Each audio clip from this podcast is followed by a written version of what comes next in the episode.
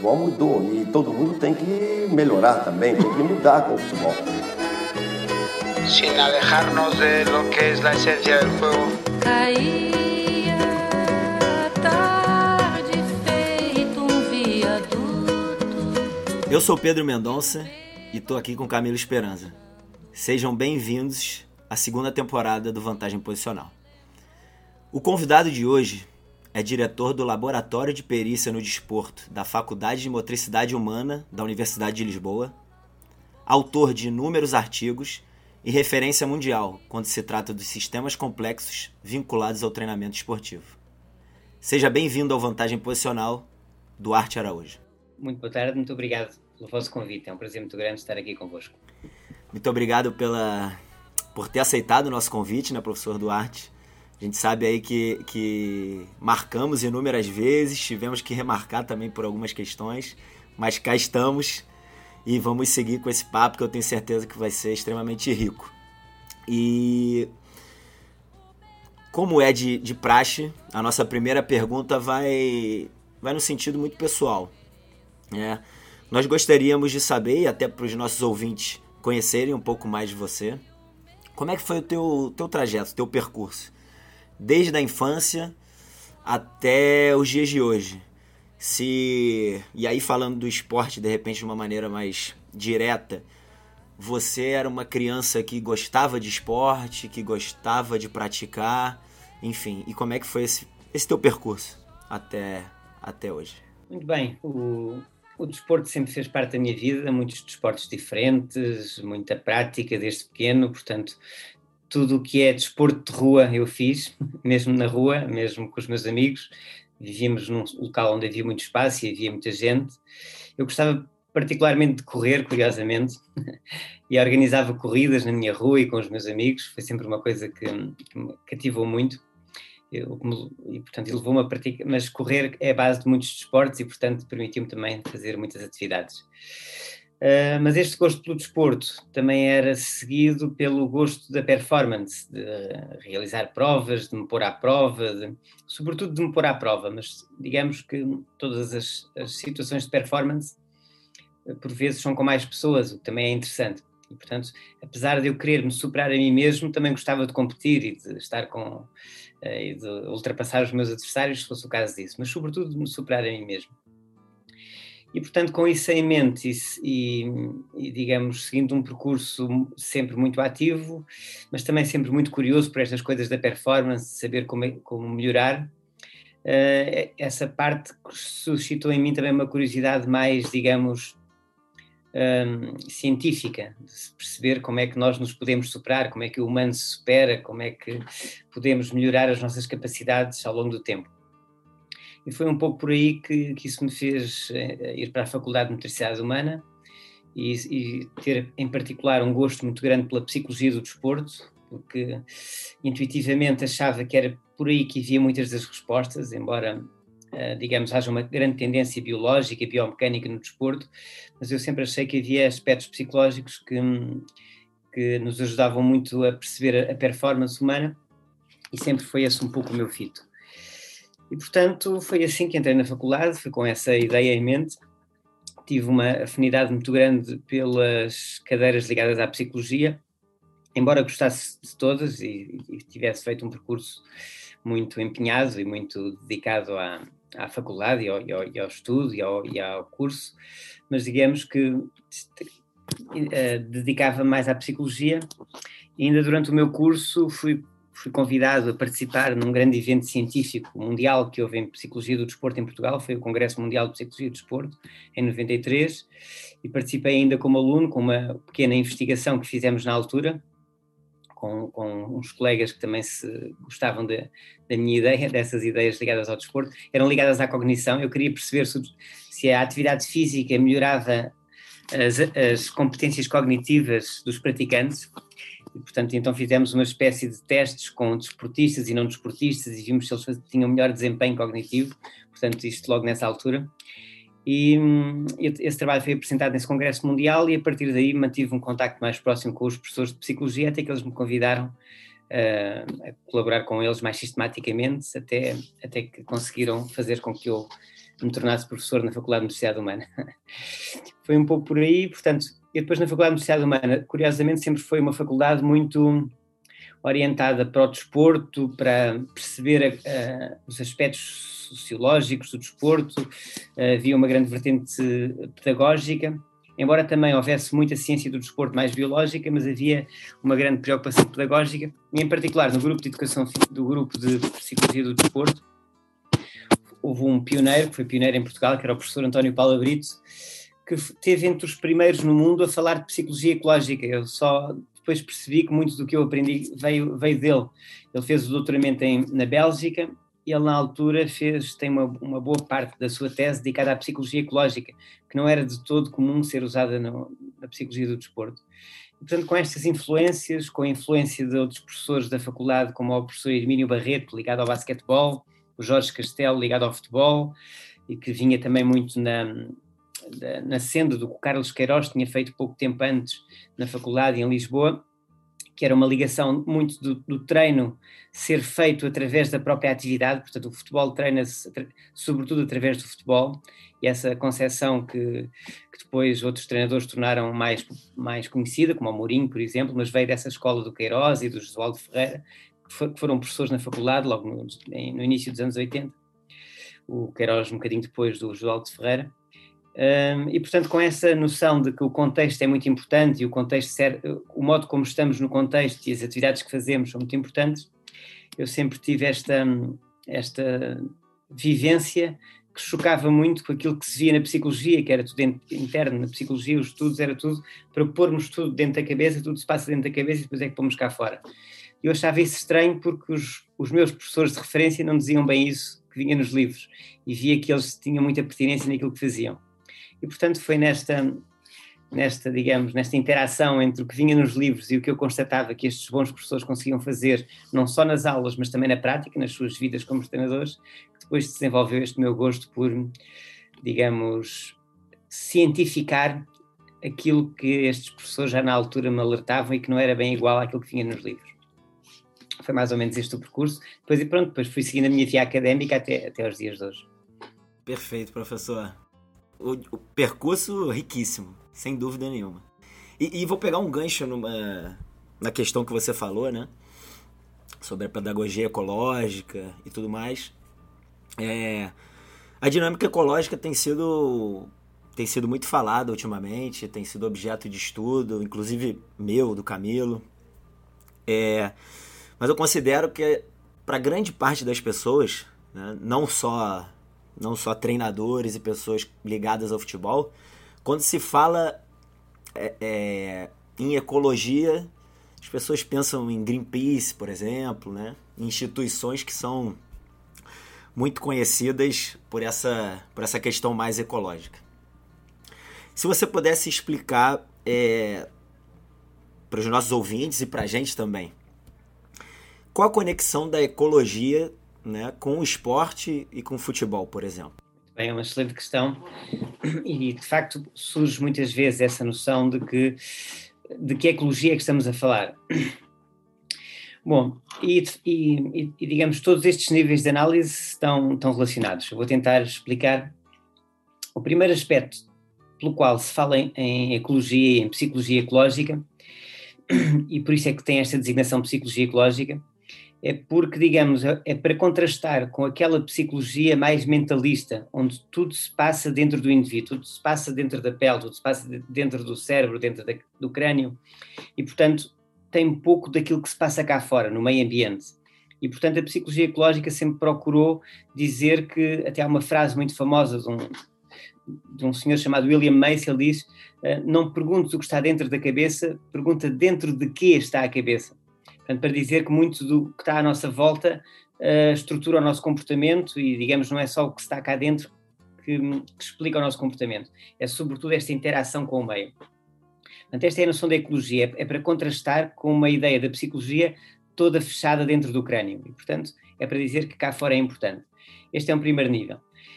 Uh, num nível um bocadinho mais lato, então quer dizer que quando nós queremos perceber o comportamento da pessoa, só o podemos perceber nas circunstâncias onde esse comportamento é possível. E, portanto, não é só por um conjunto de, de, de conexões nervosas que o comportamento acontece. O comportamento acontece de acordo com a lei da gravidade, com o espaço disponível, com os utensílios ou os tipos de superfícies e de objetos que existem. Portanto, esta ideia de que é, é ecologia, para estudar o comportamento, uma, numa perspectiva ecológica, é muito importante perceber as condições da tarefa. E, portanto, mais do que apenas se dizer que são processos abstratos, regras abstratas que estão na cabeça, sequências de operações que se passam na cabeça, é dizer que o nosso cérebro e o nosso corpo e todos nós funcionamos de modo diferente consoante a tarefa, a atividade que estamos a fazer. E, portanto, o nível ecológico é um nível que situa o comportamento ao nível da tarefa, da atividade, e não um nível só de processos internos neurofisiológicos ou mentais do processamento de informação, como normalmente são, são vistos. Portanto, ecologia quer dizer, quer dizer este aspecto. E a definição básica, então, é que o comportamento é definido ao nível do sistema indivíduo-ambiente e não apenas do sistema indivíduo, do sistema uh, dentro do indivíduo, do sistema nervoso central. O, o, nível de análise tem que ser o indivíduo na, na interação com o seu ambiente. E sendo assim, então de facto isto pode ser muito macro. Podemos ir à própria noção de, de, de, de de ecossistema, de, de, nicho ecológico, onde todo o ambiente, toda a ecologia, todo o nicho ecológico, todo o ecossistema só o é devido aos seus organismos e, portanto, a interação entre organismo e ecossistema pode ir até ao ecossistema Terra e, portanto, a própria noção do planeta Gaia, de, de, de, uh, o planeta ser um, um, sistema vivo, como o Lovelace uh, avançou há uns anos, e é uma, é uma ideia muito interessante, portanto é uma ideia ecológica claramente, só que nós, aquilo onde eu me situo não é ao nível da ecologia de um, de um ecossistema inteiro, é apenas do, do, nível do comportamento. E, portanto, digamos, por isso é que é psicologia ecológica, não é ecologia no seu sentido mais lato. Ou sociologia ecológica, como também existe, é ao nível da psicologia. Mas mesmo ao nível da psicologia, temos os aspectos, digamos, do indivíduo a realizar uma tarefa, mas também de um conjunto de indivíduos a realizar uma tarefa e por isso é que, digamos, a abordagem que a psicologia faz e da psicologia que eu trago mais ao desporto é não só perceber o comportamento de um indivíduo, mas também de uma equipa, porque o comportamento do indivíduo só pode ser percebido de acordo com as suas circunstâncias, que por vezes são circunstâncias sociais, os próprios colegas, os adversários, e como é que isto tudo funciona como um sistema. Portanto, digamos que a minha uh, visão da psicologia ecológica para o desporto é não há forma de se perceber o desporto se não for situado na sua ecologia. Não existe uh, psicologia diferente do desportista e do não desportista. O, portanto, os desportistas são humanos como os outros. O que torna diferente a psicologia do desporto é as atividades que estão a ser realizadas. Portanto, é, é, é uma ligação para mim muito óbvia dizer que a psicologia, que o desporto é uma instância da psicologia ecológica, uma expressão particular, particularmente rica e óbvia de como a psicologia ecológica é uma forma interessante de compreender o ser humano noutras atividades. Eu percebo que por vezes possa não ser tanto assim. Se pensarmos num programador de informática, parece que muitos dos processos podem passar dentro deles. Não se passam só, porque nós temos que ver, temos que mexer os dedos, etc. Mas, mas, mas no desporto isso torna-se óbvio, que não era só porque eu trocava um conjunto de conexões nervosas com o Pelé que passava a jogar como o Pelé. Isso, isso não cabe na cabeça de ninguém. Mas muita da psicologia diz isso. Basta termos estas sequências, estas regras na cabeça para funcionarmos do mesmo modo que o craque como se fôssemos um computador e os, o corpo fosse apenas os periféricos que se podem trocar, uma impressora que se troca por outra. Ora, sabemos que por muito que eu troque de conexões nervosas com o Pelé, nunca jogarei nem de perto nem de longe como ele, portanto. é, é, por aí, é, a noção ecológica tem a ver com isso. Perfeito. Enquanto você falava, é, eu estava refletindo e lembrando de algumas coisas que, que passaram na minha infância, na minha adolescência. É, os ouvintes aqui devem estar cansados de ouvir que. Porque eu vira e mexe repito isso, né? Que eu tive um, um, passado aí como atleta de futsal, enfim. Passado distante, mas tive. E. Mas eu consigo fazer um, um paralelo também com outras questões. Porque eu ouvia muito na minha infância, na minha adolescência, é, que quanto mais de algo melhor, né? Quanto mais repetirmos algo, é, é, a gente vai estar tá se tornando um expert naquilo.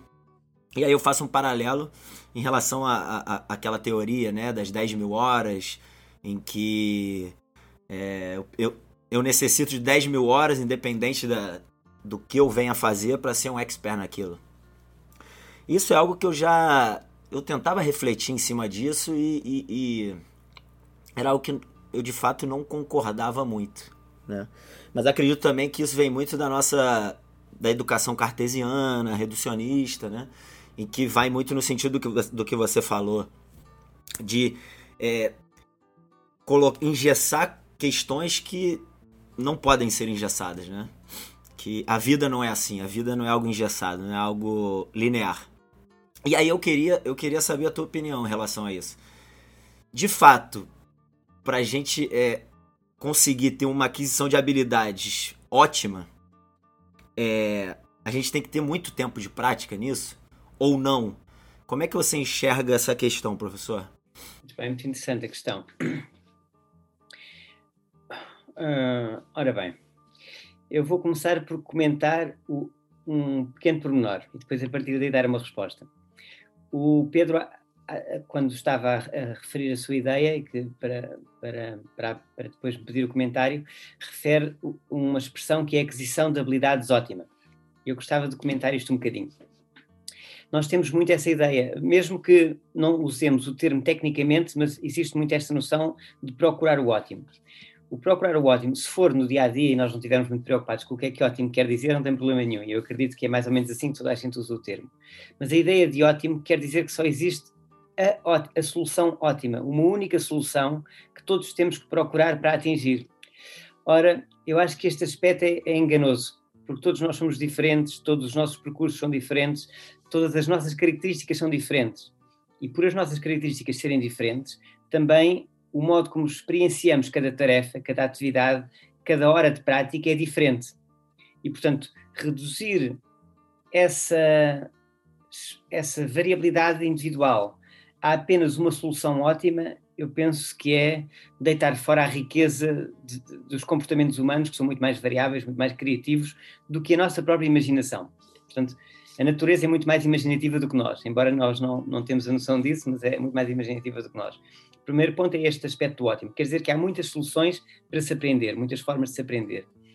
Especificamente da prática deliberada e das 10 mil horas.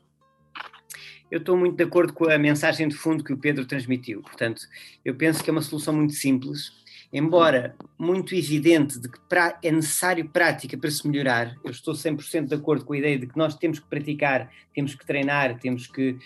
Se não houvesse, se não houvesse necessidade de treino, nem sequer estávamos aqui a falar, não é? Portanto, o treino é importante, sem dúvida nenhuma, uh, mas a questão do treino, a meu ver, não é uma questão quantitativa, é uma questão muito mais qualitativa. É muito mais do que é que se faz e também de quem faz. Não é apenas o que é que se faz, que é muito importante, foi o que o Pedro referiu, mas também de quem faz. E pessoas diferentes têm ritmos diferentes, fazem coisas diferentes. Portanto, eu penso que esta, esta triangulação entre quem a fazer o quê, em que circunstâncias, que faz, que nos ajuda a perceber como é que a, a aprendizagem acontece ao longo do tempo. Portanto, sem dúvida nenhuma que concordo com o Erickson que é preciso prática deliberada, é preciso deliberada e não só, por vezes pode ser uma prática informal, pode ser uma prática até por vezes de outras atividades. Há um, um autor também muito interessante que é o Arne Gulich, que tem demonstrado que praticar outros desportos, os, os desportistas que se mantêm com mais sucesso durante mais tempo, o que ele chama os Serial Gold Medalists, pessoas que ganharam medalhas de ouro, várias medalhas de ouro ao longo, ao longo da, da, sua carreira. Esses Serial Gold Medalists foram pessoas que até, até à idade júnior praticavam seriamente mais do que um desporto. Portanto, eles não, eles não tinham a prática deliberada apenas do futebol, tinham a prática deliberada também de ski, por exemplo, e de outras atividades. Quer dizer que esta ideia de que multidesporto, prática informal, prática formal, prática deliberada, é mais, é mais complexa do que apenas a ideia de prática deliberada, a meu ver. Há, há diferentes trajetórias possíveis para se uh, chegar ter um bom resultado, implicando também o que é que se faz e como é que se faz. E para mim é este processo que, que deve ser equacionado e como o, o Pedro também referiu, possivelmente não é de modo linear, há, há, há fases mais rápidas e mais lentas que variam de pessoa para pessoa, há, fase, há platôs, há regressões, há uma variabilidade muito grande e isso é, é interessante. E eu, eu, o que eu acho fascinante é que os bons treinadores, por processos que provavelmente nem eles podem explicar, nem, nem, nem na ciência conseguimos explicar, conseguem perceber isso muito bem para dar os ajustes certos às atividades que são propostas àquele jogador, a outro jogador, para fazê-los progredir mais rápido, estar menos tempo num platô, se estão a decrescer mais rapidamente, ter um, uma fase mais melhor sucedida, para que isso também não afete outras competências, como a autoconfiança, o entusiasmo pela prática, etc. Portanto, a meu ver, este processo é bem mais complicado do que apenas uma única variável a explicar a, a perícia, a prática deliberada, são este conjunto de variáveis, e o que eu acho fascinante e admiro muito são estes treinadores que conseguem perceber estas coisas e dar os, os retoques certos nas atividades que propõem para fazer os jogadores subir melhor. E ver potencial aos jogadores quando eles ainda não o fizeram, quer seja no alto nível, e há, e há, e há, treinadores que fazem isso muito bem, vão para uma equipa nova e veem que aquele jogador que sempre jogou numa dada posição poderá fazer melhor papel noutra, portanto, ele nunca jogou noutra posição e o treinador tem esse potencial de ver como é que isso é possível, fantástico. Portanto, são, a ciência não explica isto, ainda temos que investigar muito para perceber como é que isto acontece, como também nesta progressão de aprendizagem os treinadores conseguirem desenhar a tarefa, conversar com o atleta, mas sobretudo no desenho das, da sucessão de tarefas que vão sendo propostas para acelerar essa aprendizagem. Portanto, isto só mostra que é muito mais complexo do que apenas a prática deliberada. Há muitos fatores aqui envolvidos neste processo.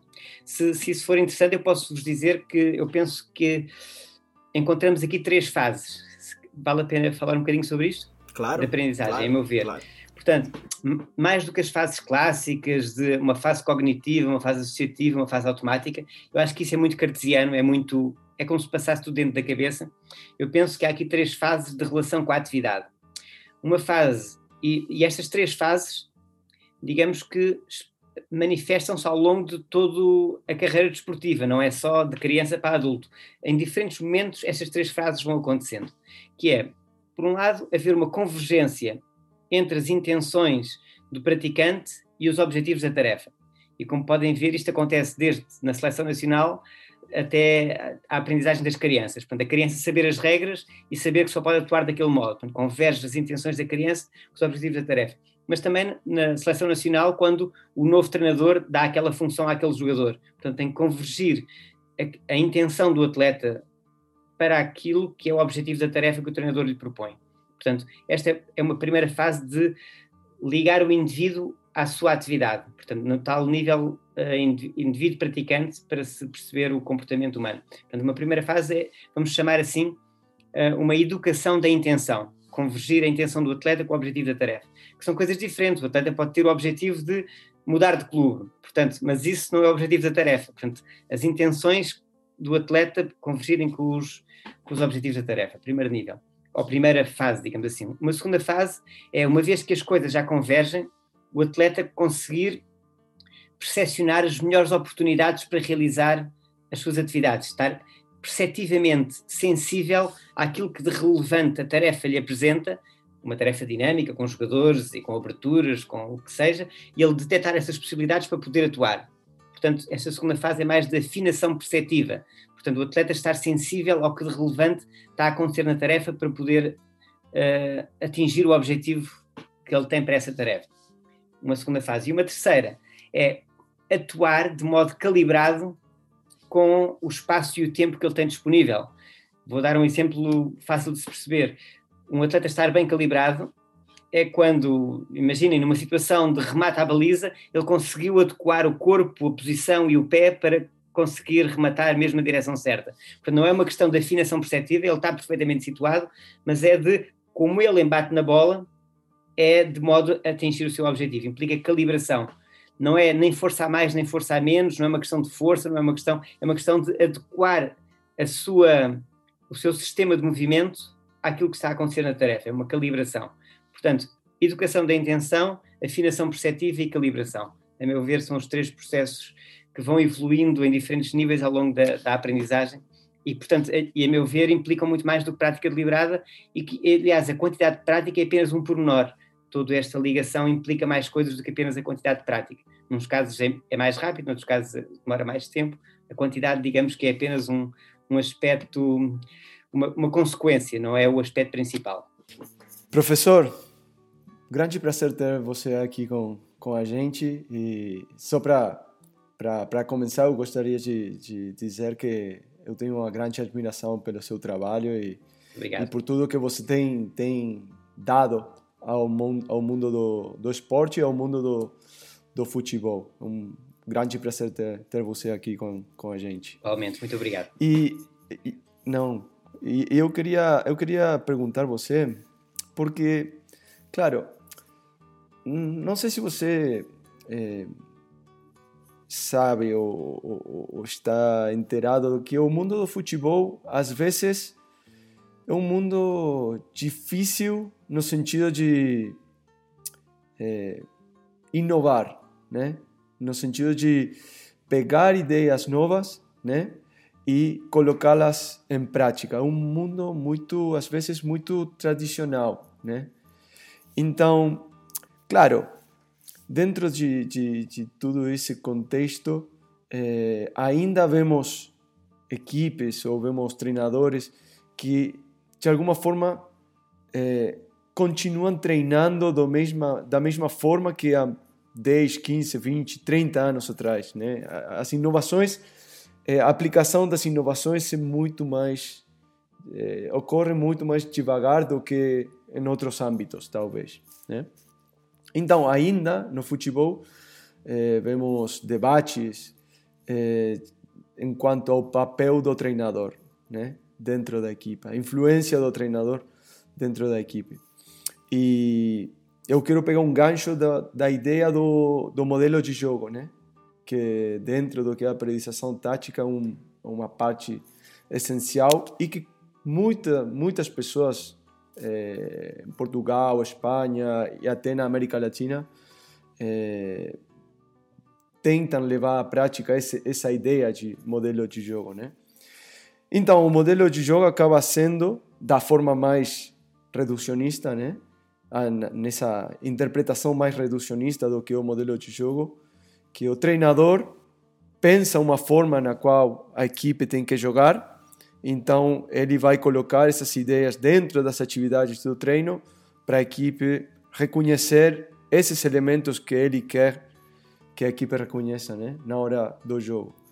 Mas qual é o sentido de tudo isso dentro de uma perspectiva ecológica? Faz sentido o conceito de modelo de jogo tal qual, né? Tal qual tão tão é, rígido, né? É, como essa ideia que saiu da cabeça do treinador, né? E que os jogadores vão ter que interpretar quase como se fossem é, atores, né? Representando aquelas ideias do treinador, ou há uma outra, uma outra forma de interpretar esse conceito de modelo de jogo que seja mais sustentável e que respeite de alguma forma as possibilidades e as capacidades dos jogadores e a interação com o contexto. Como, como você vê essa relação com, com uma dinâmica mais ecológica? Muito bem, muito interessante a questão. E de facto é digamos, é um, um, assunto quente no futebol e que vale a pena, vale a pena falar sobre ele. Eu concordo que, no geral, o futebol tende a ser conservador. Uh, Vê-se que as leis no futebol demoram muito tempo a, ser alteradas, uh, comparativamente a outros desportos, como o rugby, como o beisebol, como o futebol americano, o basquetebol. No futebol há um, um, uma característica que tem, que é este, este conservadorismo e isso reflete-se também, por vezes, no treino, como o Camilo estava a dizer. E, portanto, estou ciente disso e, e digamos que, que este, perante este pano de fundo, é também interessante notar que, como em todas as atividades, há aqueles que destoam, que não são tão conservadores e que trazem inovações, e digamos isso tem sido também uma forma de se fazer um desporto conservador, como é o futebol, também ir tendo inovações e tendo evoluções e, e, e mostrar que há, que há, há a possibilidade de não se estagnar. E, portanto, este é, embora seja verdade que seja um desporto conservador, também se mostra que há evolução do jogo ao longo do tempo. E isso é um aspecto interessante. Uh, mas concordo que, no geral, é um desporto conservador, sem dúvida nenhuma. Aliás, é, factualmente consegue-se demonstrar isso com algo tão simples como a própria alteração da regra. Uh, mas indo ao encontro da pergunta que o Camilo faz, da questão do modelo de jogo, eu, eu acho que o Camilo faz bem em ter essa definição mais rígida e mais, uh, digamos, próxima do que é que modelo quer dizer. E isso é muito importante, porque quando se percebe bem o que é que o modelo de jogo quer dizer, é aquilo que o Camilo está a dizer. Essa é uma definição que quer dizer, então, há um modelo que é transposto da cabeça do treinador para o jogo dos jogadores, eles fazem aquele modelo que saiu da cabeça do treinador.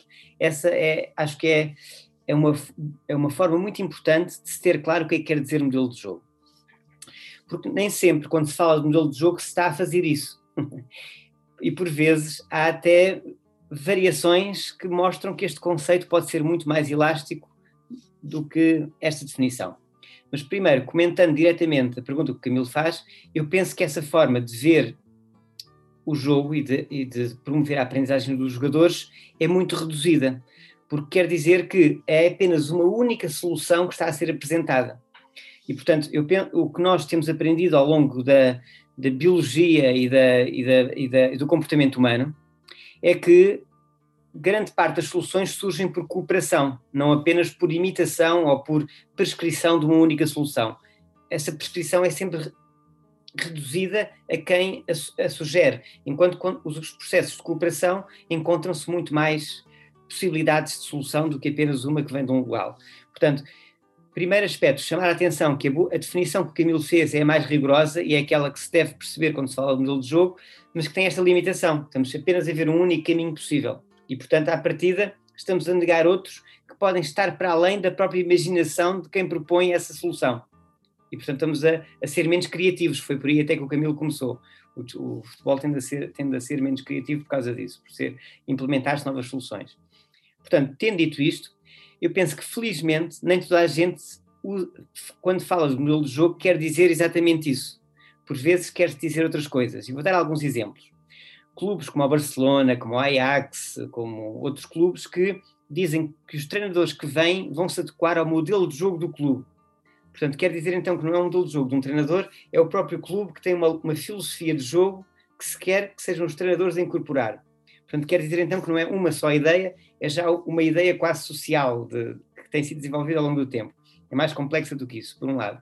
Por outro, aqueles treinadores que dizem que, embora tenham ideias sobre o jogo, mas depois isso depende dos jogadores e, de acordo com os jogadores, vão adequar a sua ideia. Quer dizer que também já não é um modelo tão rígido como, a partir do treinador, obrigar os jogadores a fazer daquele modo. Portanto, quer dizer que se o que nós estamos aqui a perceber é que, e deixem-me dizer que seria esta, seria esta a, a reflexão que eu acharia mais interessante, é percebermos que os bons treinadores estão sensíveis quer a aspectos mais macro do que eles, a filosofia do clube, o que é que o clube pretende fazer com as suas equipas, se é vender jogadores, se é ganhar campeonatos, se é não descer de divisão, se é ir à, ir, ir à competição uh, continental. Portanto, objetivos diferentes implicam modelos diferentes. E, portanto, um treinador que está receptivo ao seu clube, que está sensível ao seu clube, tem que se ajustar a esse, a esse nível mais macro de constrangimentos. Quer dizer que não é apenas uma, uma prescrição que vem da sua cabeça, quer dizer que está sensível a uma ecologia mais, mais vasta, por um lado. Por outro, quando chega ao pé da sua equipa e do seu staff, ele pode estar receptivo ao que dizem os outros treinadores adjuntos e também àquilo que são as características dos seus jogadores.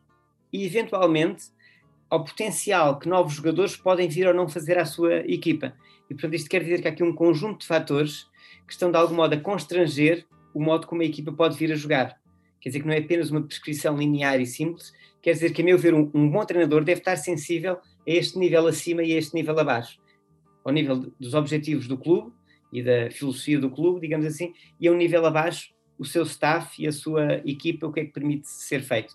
E, a meu ver, isto é uma lógica muito mais adaptativa e que podem, pode, permite que haja muito mais soluções do que aquelas que ele à partida possa ter. Muito, muito.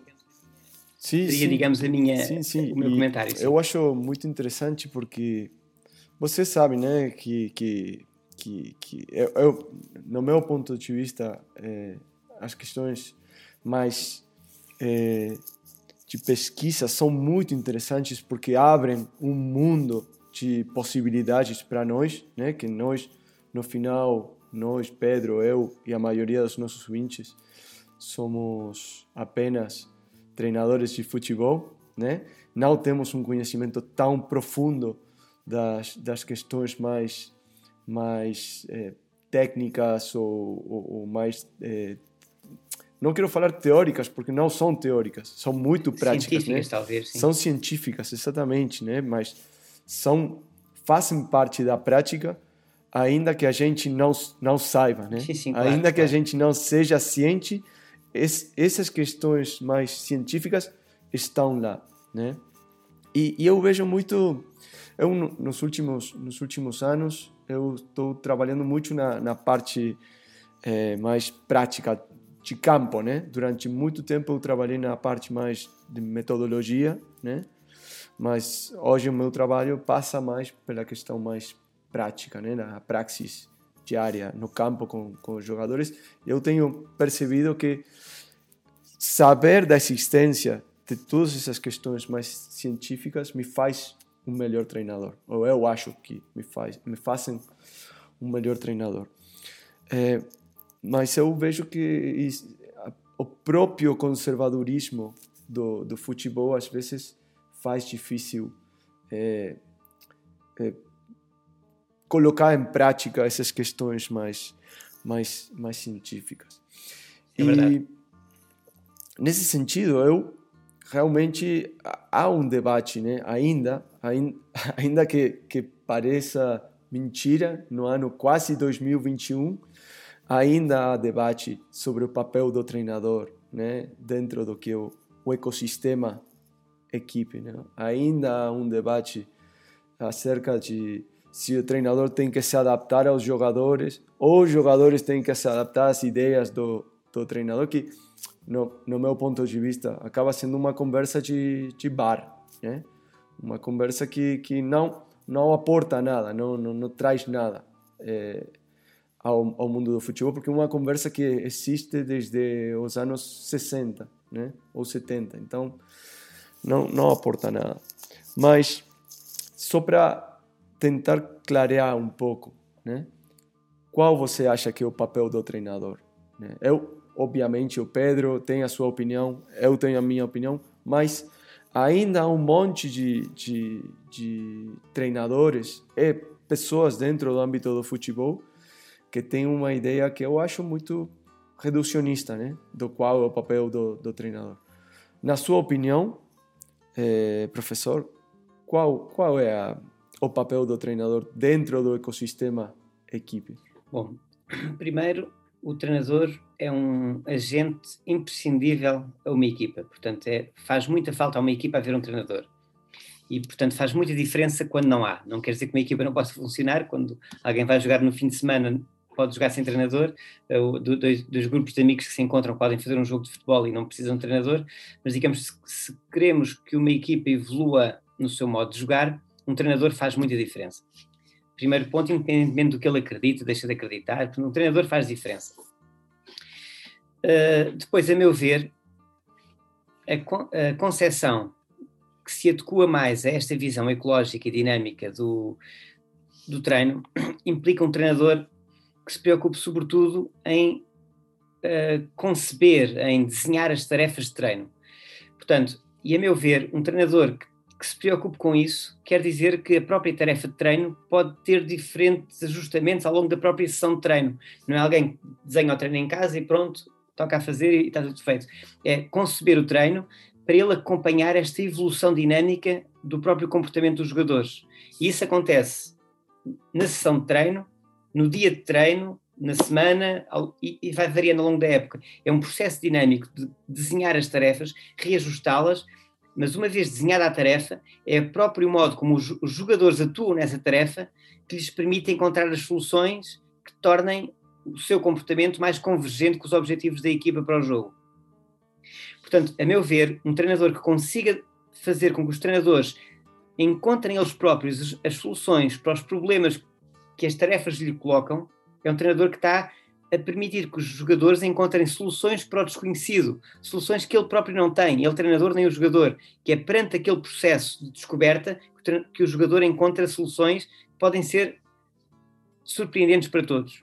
Portanto, o treinador se atuar como designer, como, como quem concebe tarefas de modo dinâmico, que vai ajustando ao longo do tempo, está a permitir sempre que os jogadores sejam criativos. Não é uma coisa que só acontece na infância ou, no crack, é o próprio processo de treino está, está a facilitar que cada jogador potencie o seu único modo de se expressar no jogo, o seu único modo de se comportar no jogo. Com certeza que isto é muito mais difícil. Isto é o contrário do planeamento tradicional, que é um planeamento que se faz em casa e depois põe-se, os jogadores fazem o plano e voltam para casa. Isto é quase um planeamento feito na hora, feito no momento em que as coisas estão a acontecer. É, há, há com certeza uma organização prévia do que é que é necessário, mas uma vez apresentada a tarefa, ela própria vai ter que ser ajustada de acordo com o comportamento dos jogadores. E esse ajuste, não tenho nada contra o facto de poder ser feito verbalmente, mas é muito mais eficaz se for a própria tarefa, constranger o espaço, constranger o tempo, e a meu ver até é mais eficaz se for por aí. Isto não inviabiliza que, a, que nós, com a, a, conversa, faz isto, faz aquilo outro, uh, possa ser benéfico num ou noutro momento, mas o, a, a meu ver a criatividade do bom treinador expressa-se, portanto, a criatividade do bom treinador expressa-se no modo como ele também potencia que os jogadores sejam criativos, que eles descubram as suas próprias soluções para os problemas que ele coloca. Portanto, eu vi o treinador mais como um designer, como alguém que concebe e está-se constantemente a reajustar as tarefas ao longo do tempo. Quer dizer que ele está sempre a ser posto à prova, o treinador. É uma tarefa muito exigente para um treinador. Por isso eu percebo que não seja fácil. Mas eu acho que quem gosta mesmo do treino e quem quer ter de facto impacto das equipas não tem medo deste trabalho acrescido que dá a ter esta concepção. Não, não é uma concepção de planear e deixar os jogadores fazer, é uma concepção de estar sempre a redesenhar as tarefas de acordo com o comportamento dos jogadores. Portanto, é, é estar sempre envolvido no que está a acontecer. Claro, e, e, e gostei muito da, da, da, resposta. Eu, eu concordo totalmente com você. O que é, é incrível, né? Porque na cultura do, do futebol, uh, parece que o treinador sempre deve estar, estar em controle, né? Ele deve ter todas as respostas e é quase um é pecado falar não sei, né? O que vai acontecer nessa atividade? Não sei. Vamos ver o que acontece. E em função do que aconteça, vamos ver o que, o que, como podemos tentar ajudar o jogador para que ele seja capaz de perceber mais, né? De, de perceber uma maior quantidade de, de elementos, né? Porque claro. eu, eu, eu acho que eu li em, em alguma das suas publicações, professor, é, a diferença entre um jogador experto e um jogador mais principiante, né? É, a capacidade de se relacionar com, com o contexto e de perceber é, os estímulos adequados, né? não uma maior quantidade de estímulos, claro. senão aqueles que são realmente relevantes, né? E a única forma de, é, na minha opinião, a única forma de chegar até isso é com a prática, né? Claro. E até já agora deixe-me uh, aproveitar o que disse, porque aquilo que é relevante para o Messi não é relevante para o Ronaldo. Exatamente. E, portanto, é relevante de acordo com as características do jogador. Portanto, uhum. nem o treinador, por vezes, sabe como é que se pode ser mais relevante. Tem que ser o jogador a encontrar essa informação. Aqueles timings incríveis do Messi, aquelas profundidades que o Ronaldo consegue encontrar, isso tem a ver com as características dele, não tem a ver meramente com aquilo que o treinador lhe diz. Ele tem que encontrar esses momentos de acordo com aquilo como ele age, de acordo com o modo como ele age. E isso, a meu ver, retira do treinador apenas o passar-lhe a sua própria solução enquanto treinador. Tem que ajudar o atleta a encontrar essa solução. A meu ver, isto também é muito diferente de uma ideia que por vezes acontece, então é deixar os jogadores jogar, vamos lá ver o que é que eles fazem. Não é nada disto que eu estou a dizer, nem é nada disto que o Camilo está a dizer.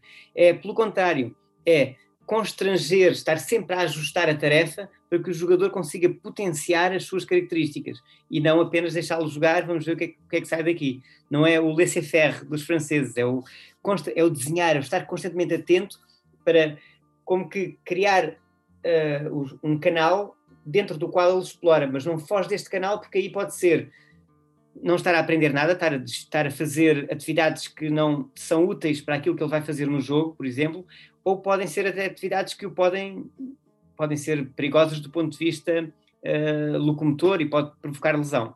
Portanto, o treinador é muito importante estar sempre a criar estes tais, uh, esta canalização de onde é que o atleta vai andar a funcionar. é muito diferente do deixar andar e é muito diferente do planear tudo a priori.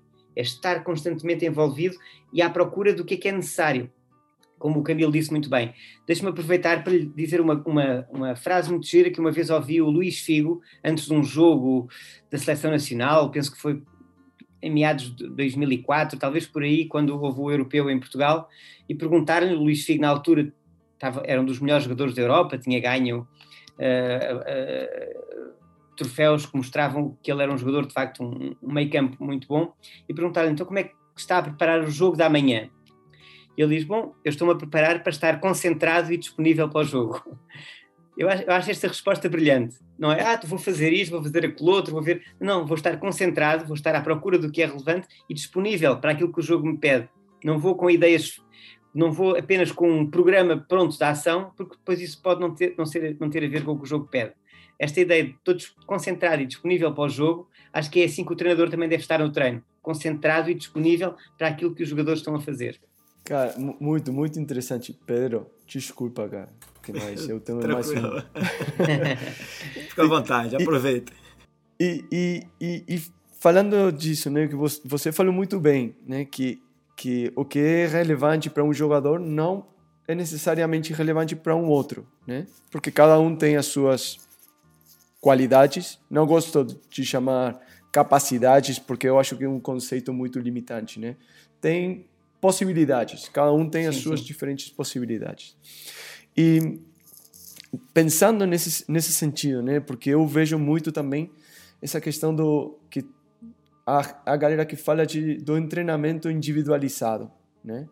E acaba sendo que o treinamento individualizado é, é o, um treinador com um jogador e esse jogador, ah, você qual a sua posição entre aspas no campo? Ah, você é lateral. Então, vamos colocar você ali na banda, na linha, é, driblando a bola e é, fazendo um cruzamento, porque esse é um treino individualizado para você.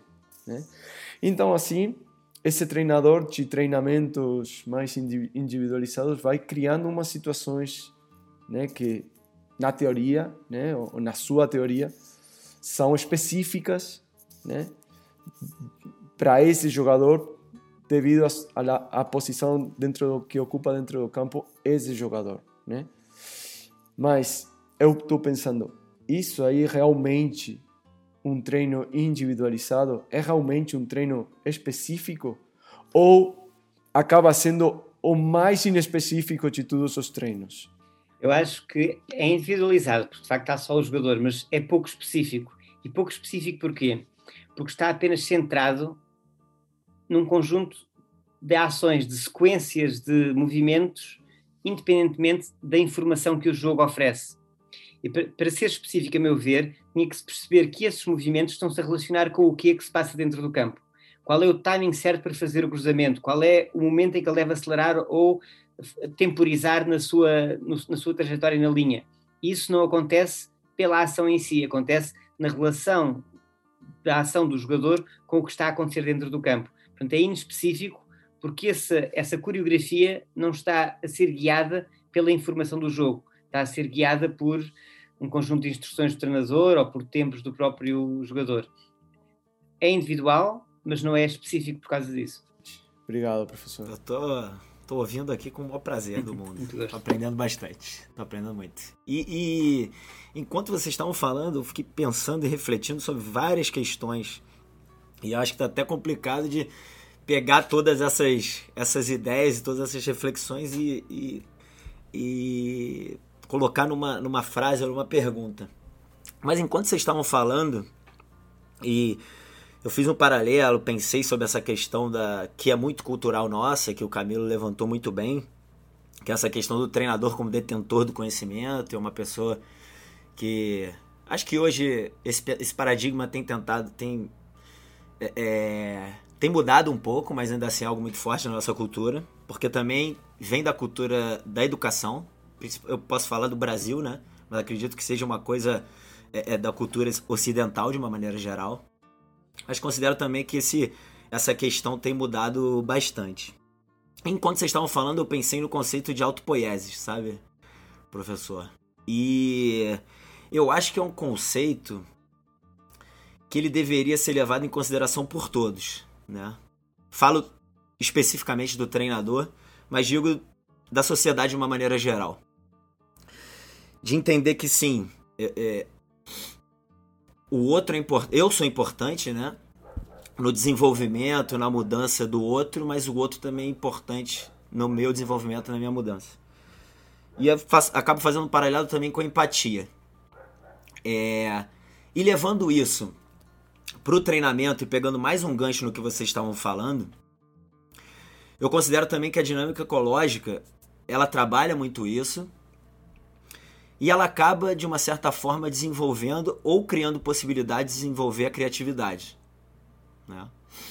Porque a partir do momento que a gente não ingessa comportamentos e que a gente utiliza os constrangimentos justamente para isso, a gente está criando aí a possibilidade de pensamentos divergentes por parte do jogador e que podem ser é, é, utilizados porque a gente entende também que a, a dinâmica do jogo não é uma dinâmica linear.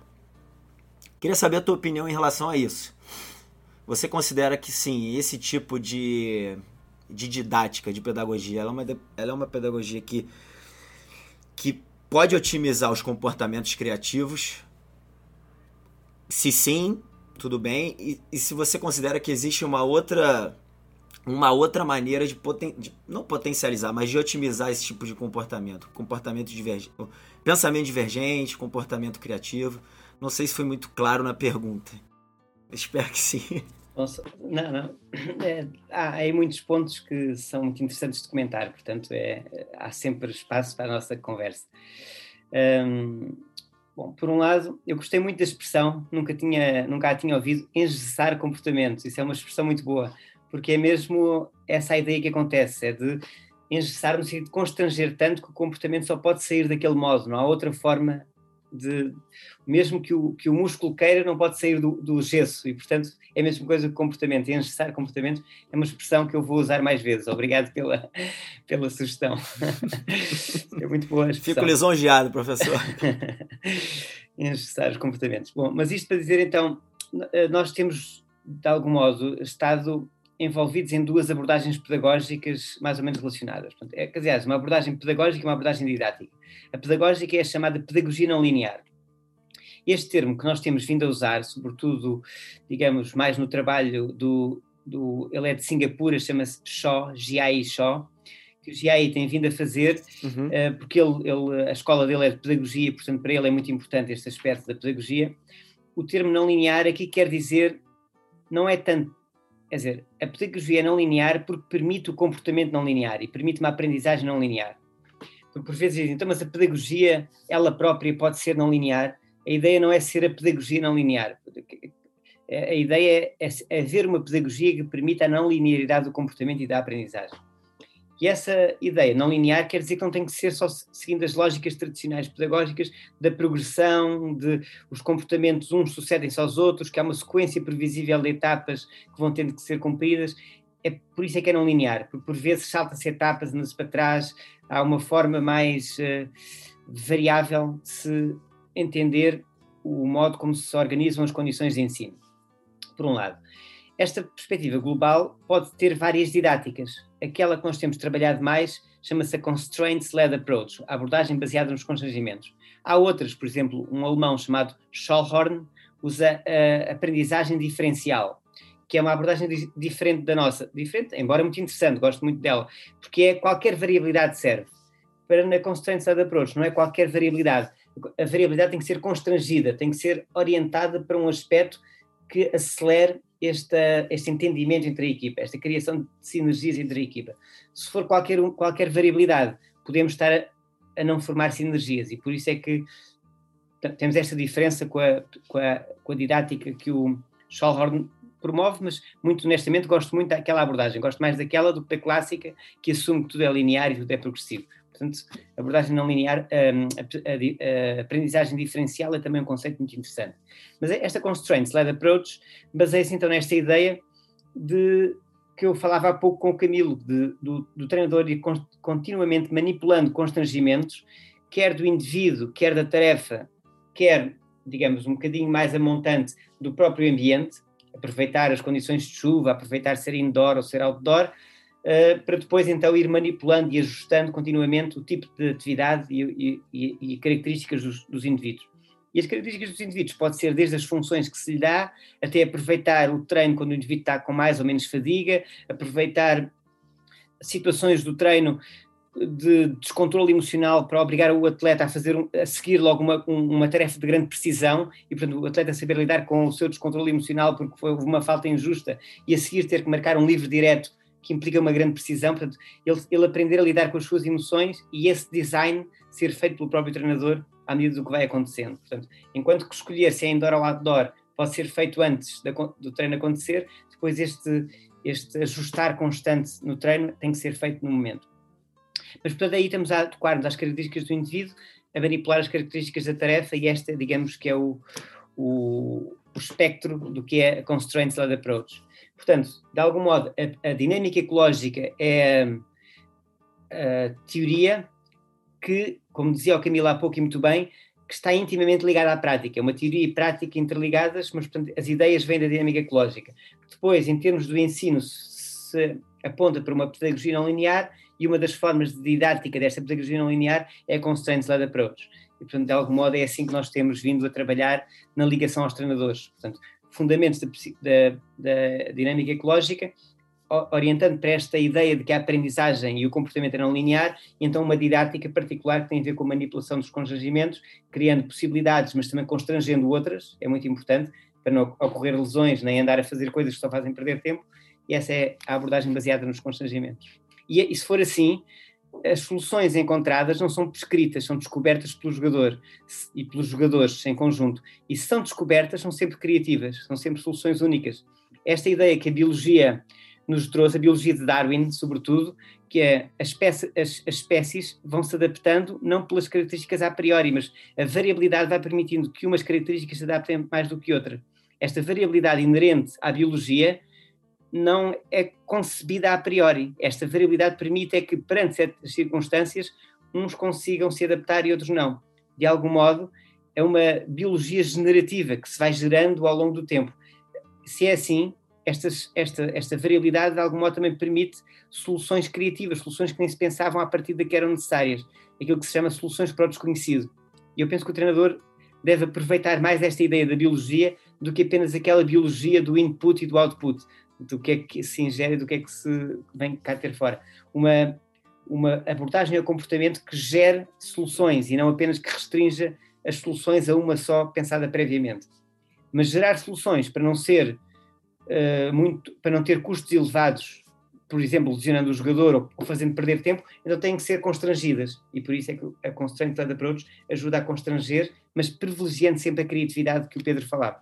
E, e vão, vão muitas coisas, né, por, por falar, professor, mas é, é, a, a, a questão da, da, criatividade que eu acho que é muito interessante, né, porque, cara, realmente todo mundo fala da criatividade, né, e todo mundo fala de como, não sei, potencializar essa essa habilidade, né, que eu acho que é uma habilidade que pode ser desenvolvida né? Ou não sei se pode ser desenvolvida, mas com certeza pode ser destruída. Exato. É, Exato. Mas, mas é, eu acho que é uma habilidade e, e pode ser potencializada ou, ou ajudar a, a exercitá-la, né? É, o, o, jogador de futebol, porque agora estamos falando do caso do futebol, né? É um cara que é criativo, né? Não precisa ser Neymar e fazer uma coisa excêntrica para ser criativo. Né? É claro. É criativo na, na medida que nunca vai se enfrentar a duas situações exatamente idênticas. Então é necessária a criatividade. E, e aí eu acho que, que, que, nós, como treinadores, às vezes, às vezes não temos tanta importância como nós gostamos de parecer ter, né? ou, ou, como a indústria demanda que, que os treinadores eh, tenham, né? Mas nesse sentido, sim, que temos importância porque temos a, a, a temos a capacidade de destruir essa, essa Claro. criatividade. Mas eu, eu queria fazer uma última pergunta é, num sentido mais prático, né? É, você fala de constrangimentos e, e, e falamos de variabilidade também, né? E você sabe, professor, que nós gostamos dos extremos, né? Da, ou, ou, ah, então, é, ah, então vamos deixar os jogadores sejam criativos. Ah, então eles podem fazer o que eles quiserem, né? Ou o outro extremo, né? Não, não, não. É, eu gosto de falar todo mundo, todo mundo tem que saber o que tem que fazer em todo momento. Então tá tudo muito pautado, né? Tá tudo muito rígido, tudo já prefabricado. E se ele fez do jeito que eu quero, tá bem. E se ele não faz exatamente como eu quero, tá errado, né? Somos somos somos pessoas muito extremistas, treinadores às vezes. Então, cadê o, o equilíbrio? Cadê o limite entre entre quando quando estamos aplicando constrangimentos de uma forma não sei se certa ou não, mas e quando é, até qual ponto a variabilidade precisa ser aplicada ou não? Sim, a, a, qual, qual é o limite? Há, ou, ou há um limite ou, ou não? Exato. Não é uma questão fácil, mas, digamos, vai também ao encontro do que falámos antes e é uma questão que é, é muito importante ser pensada.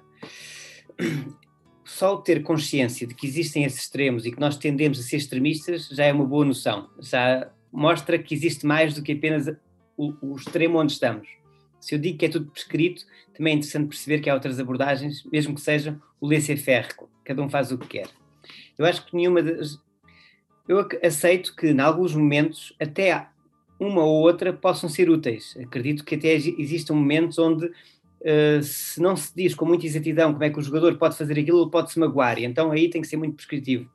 Acho que são poucos os momentos, mas aceito que isso possa acontecer. E a mesma coisa também quando se dá uma bola aos miúdos para brincarem, eh, acredito que há uma grande utilidade deles brincarem como lhes apetece com a bola e, portanto, não haver qualquer constrangimento. Portanto, eu não acho que haja uma só solução, acho que há um contínuo de soluções, mas acho que os extremos devem ser pouco frequentados.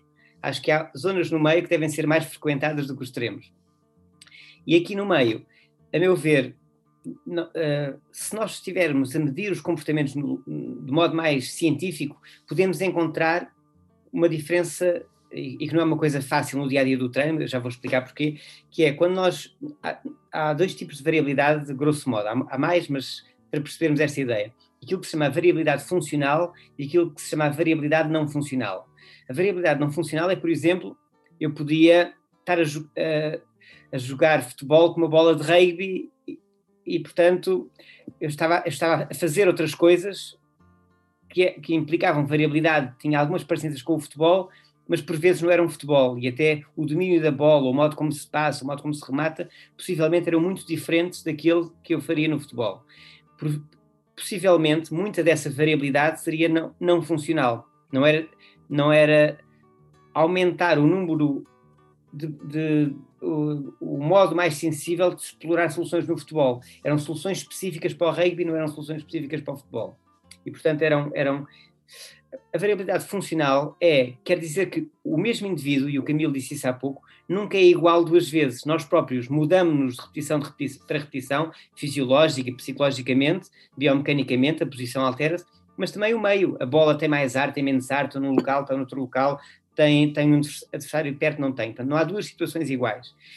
No entanto, se nós conseguirmos encontrar soluções para essa, essa, essas variantes todas internas e externas que o jogo aparece, nós estamos a capitalizar, nós estamos necessariamente a desenvolver esta capacidade de usar esta variabilidade funcional, esta noção de, apesar de nunca duas soluções serem iguais, eu encontro informação relevante e atuo sobre essa informação.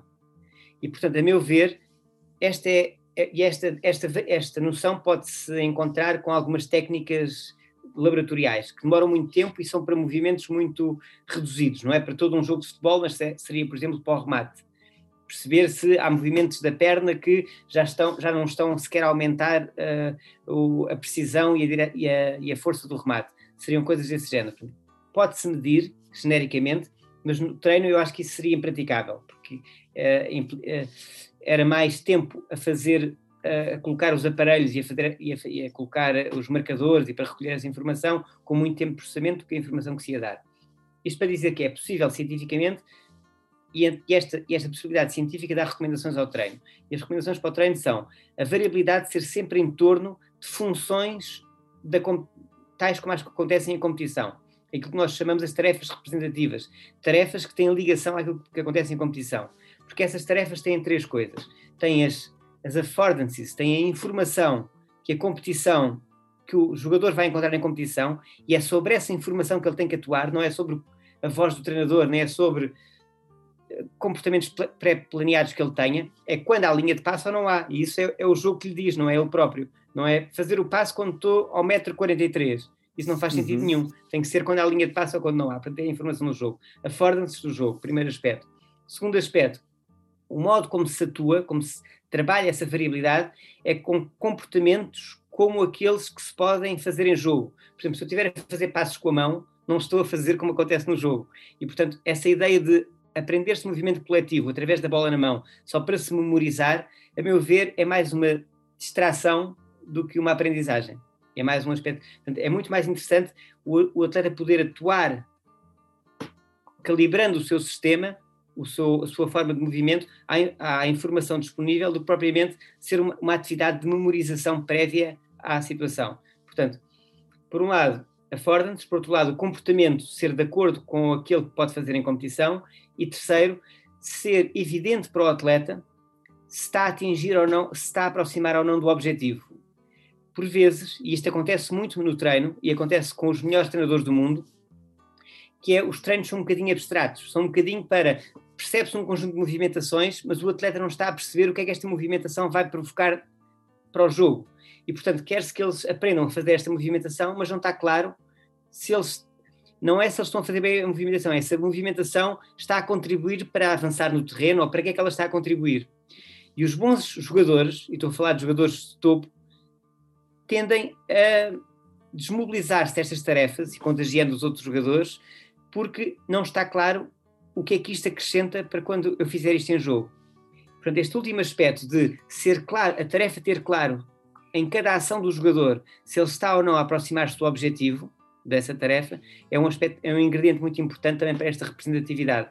Portanto, a variabilidade que, que anda em torno de affordances do jogo, comportamento como aquele que pode ser realizado em jogo e estar claro que ele se está a aproximar do objetivo, as diferentes formas como estas condições são mantidas são aquilo que podemos entender por variabilidade funcional. Se for outra coisa, temos que ter muito cuidado se não estamos a, a trabalhar outros aspectos podem até ser úteis por outras razões, o jogador distraiu-se e, portanto, não fica saturado muito bem, mas não estamos a trabalhar no sentido de aprender melhor aquela função que o jogador vai fazer em jogo. E, portanto, a variabilidade, a meu ver, deve ter esta distinção: variabilidade funcional e variabilidade não funcional. Não quer dizer que sejam proibidas, quer dizer que tem que se perceber para que é que está a ser utilizada. Perfeito, professor. Perfeito. E agora a gente chegou na, na hora triste. É hora, da, é hora do encerramento do episódio. Professor Duarte. É... Muito bem. Passa passou, passou, passou rápido para você? Passou, passou muito rápido. Parece que começámos agora já estamos no fim. é verdade. Então, então atingimos nosso objetivo aqui.